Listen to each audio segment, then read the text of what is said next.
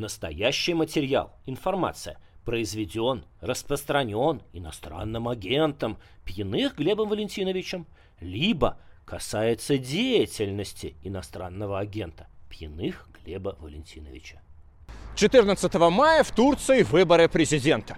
Эрдоган победит или нет? Вы спросите, а мы покупаем или продаем? Ну, конечно, для русских же важно инвестиционные перспективы Турции и вообще перспективы. Вот в моем районе Бейлик-Дюзю, где я живу на окраине Стамбула, фотографию, плакат Эрдогана не найдешь. А это оппозиция, это руководительница хорошей партии. Одна из шести оппозиционных партий, которые в этот понедельник объединились, провели пресс-конференцию и сказали, вот-вот мы назовем своего единого кандидата против Эрдогана, но не спешим. Потому что как только выставишь единого кандидата, тут на него и навалится вся машина Эрдогана. Вы наверняка слышали от глупых журналистов, что Эрдоган, он диктатор. Ну, ребята, ну какой диктатор? Если мэры всех крупных городов – это оппозиция, которая ругает Эрдогана. Вот и мэр Стамбула, и Крем Имамойлу. Это оппозиция прям в чистом виде, и эрдогановские чиновники, министры вставляют ему палки в колеса, чтобы он тут метро не построил, то все. А мэр Стамбула Имамойлу критикует много лет подряд такой судьбоносный проект Эрдогана строительство канала параллельно Босфору еще одного канал Стамбул. Ну, я тоже считаю, что бредовая идея, это так бла-бла-бла, но тем не менее, вы понимаете, то есть это как вот великий проект Путина, какой-нибудь там строительство моста за миллиард долларов на остров Русский в Владивостоке, вдруг будут критиковать там Собянин, там э, руководитель всех крупных городов. Вы это можете себе представить? И так Эрдоган диктатор или как? Или все-таки в Турции демократия? Ну а теперь ближе к деньгам. Главная забота Эрдогана к выборам – удержать курс турецкой лиры. Ну, чтобы не обесценивалось к доллару. И пока ему это удается. А каким образом? Я сейчас расскажу. Столько всяких хитрых уловок.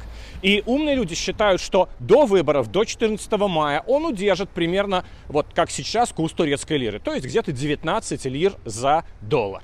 Ну и пока я буду вам это рассказывать, тут коптер будет снимать вот этот вот жилищный комплекс для тех, кого Э, кому просто квартирки купить или продать, и все пофигу. Сколько стоит на вторичном рынке, сами ищите, мне до лампочки. Итак, напоминаю, в прошлом году, в марте, когда мы приехали в Турцию, курс лиры был 14 лир за доллар. В мае скакнул до 18 лир за доллар и замер. Сейчас 19, даже чуть меньше, то есть почти не изменился курс лиры. Как достигнута эта стабильность? Первое. Путин помог Эрдогану на 20 миллиардов долларов. Дал отсрочку по выплатам за российский газ. Почти на год. Доказательство – статистика Центрального банка Турции. Э, газовая компания Турции «Боташ» в прошлом году не покупала валюту, а должна была вот как раз на 20 миллиардов. Чтобы вы понимали, 20 миллиардов – это почти весь дефицит бюджета Турции за прошлый год. То есть практически Путин его и съел турецкое правительство всеми силами пытается отвадить свой народ от покупки долларов. И поэтому в прошлом году, например, очень раздули фондовый рынок. Просто 400-500% годовых народ зарабатывал в турецких лирах. Но я не завидую, потому что это была очень рискованная операция. Все лето мы ждали, что турецкая лира будет скакать и дальше, что она не остановится на 18, а, так сказать, залетит там до 20-22, а нет. Она осталась стабильной. В результате те, кто инвестировали в фондовый рынок Турции, я вот вам график покажу, вы увидите непрерывный рост и бешеные деньги, и бешеные заработки. Окей. А еще некоторые умные турки инвестировали в новые машины. Да, особенно импортные.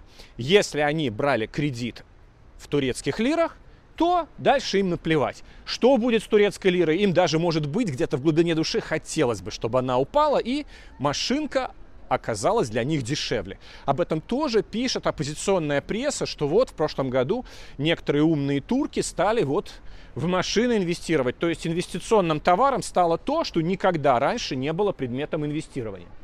Ну а простой народ, конечно, скажет, что это спекулянты, проклятые, грабят народ. Ну, нет, не спекулянты, а просто оборотистые предприимчивые люди, которые всегда были в любой стране. И среди турков, мне кажется, их больше, чем среди русских. Больше работников, больше работяг и больше, как говорят у нас, торгашей. Как будто это чем-то плохо.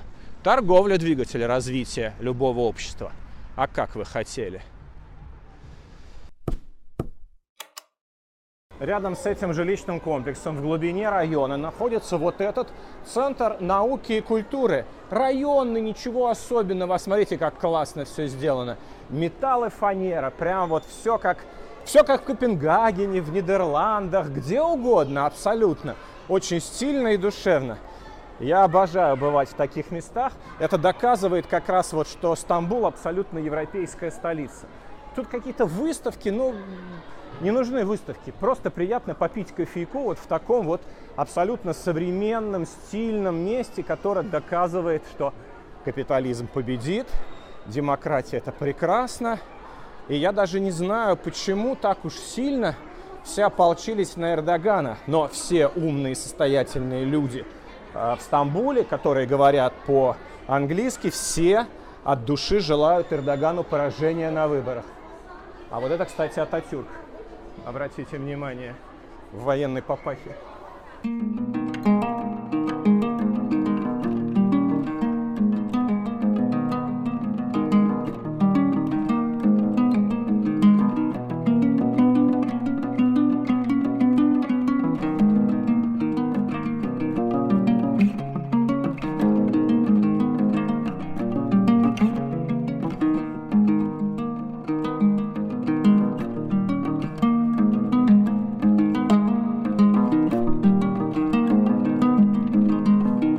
предприимчивые люди в Стамбуле говорят очень простую вещь. Пора Эрдогану уже и э, от власти отойти. 20 лет, слишком много, хватит, пора и честь знать.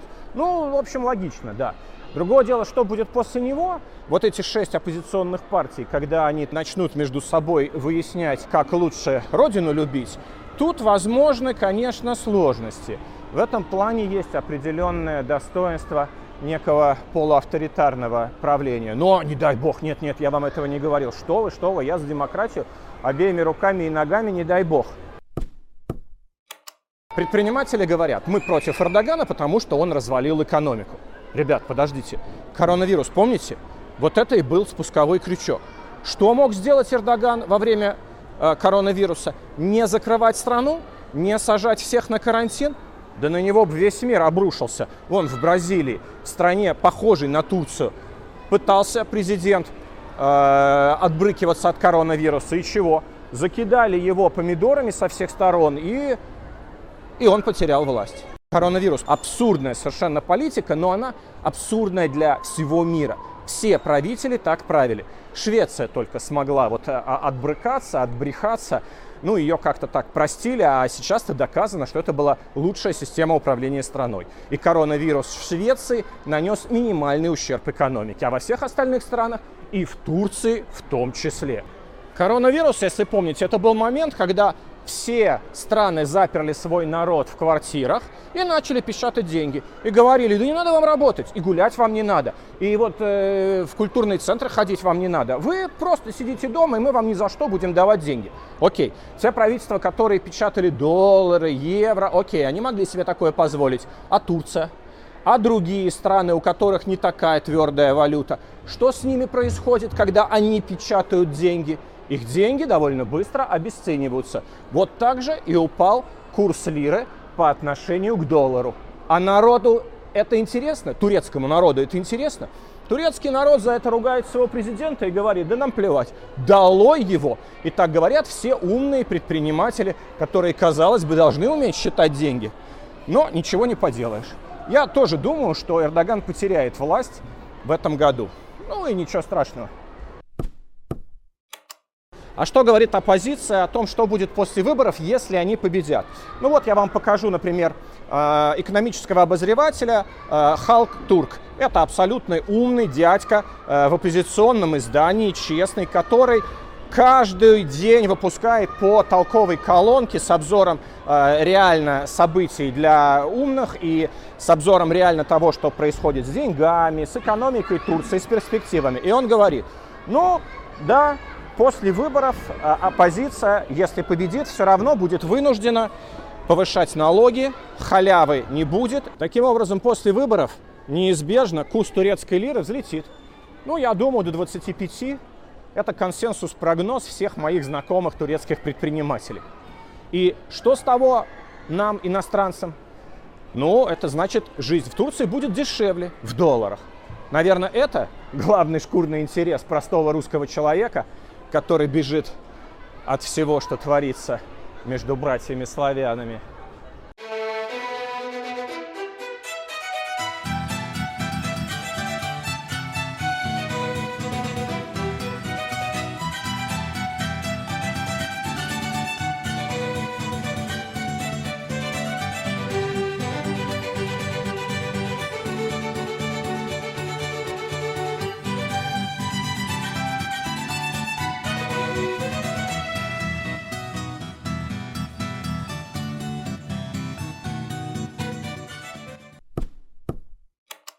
Турецкая оппозиция, конечно, не говорит главного.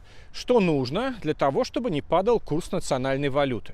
Нужно, чтобы бюджет страны был без дефицита. А для этого нужно заткнуть черные дыры в бюджете. То есть кому-то денег не додать. А кому? И вот об этом, конечно, никто не будет говорить. Ни люди Эрдогана, ни те, кто против него. Потому что как только ты начнешь э, затыкать черные дыры бюджета и каким-то халявщикам не дадашь денег, то поднимется вой, эти люди начнут говорить, что их обидели, что им не додали, и что не додать надо было кому-то другому. Вот это вот суровая правда демократии и популизма. И ничего с этим поделать невозможно. То есть дефицит бюджета Турции будет сохраняться, дыры останутся, какие-то халявщики, а иногда и воры из бюджета будут получать деньги, и, увы, курс национальной валюты будет продолжать падать. Ну, справедливости ради надо сказать, что в Америке примерно так же – и в Англии, слушайте. Я вам очень рекомендую. Э, неделю назад, вот прям подсказочка, выпустил ролик э, Андрей Мовчан, инвестиционный банкир. Вот с середины этот ролик смотрите, там история Израиля. Как классно израильтяне сделали э, свою страну не дожидаясь оружия западного, милости от природы, они просто воровали оружие англичан, и поэтому победили арабов, и поэтому процветают. Ну, не только поэтому. Андрей Мовчан, инвестиционный банкир. Но самое главное, что он обмолвился, что худшая ситуация в экономике среди западных стран сейчас в Англии. И как будет Англия вылезать из этой финансовой попы, одному богу известно. Самые умные мои зрители, наверное, ждут, куда я клоню. И ждут, что я скажу, что покупать надо недвижимость в Турции. Это лучшая инвестиция. Не, ребят, не скажу. Для жизни купить квартиру в Турции хорошо, а как инвестиции нет. В этом году мир вступил в рецессию. И где будет возможность для инвестиций, для заработка на нашей планете, я не знаю, друзья. А вот, кстати, к выборам здесь у нас в парке делают вот такой вот детский комплекс. Неужели прямо откроют в мае? 14 мая, когда будут выборы. Ну а что, турки быстро стоят, с них станется.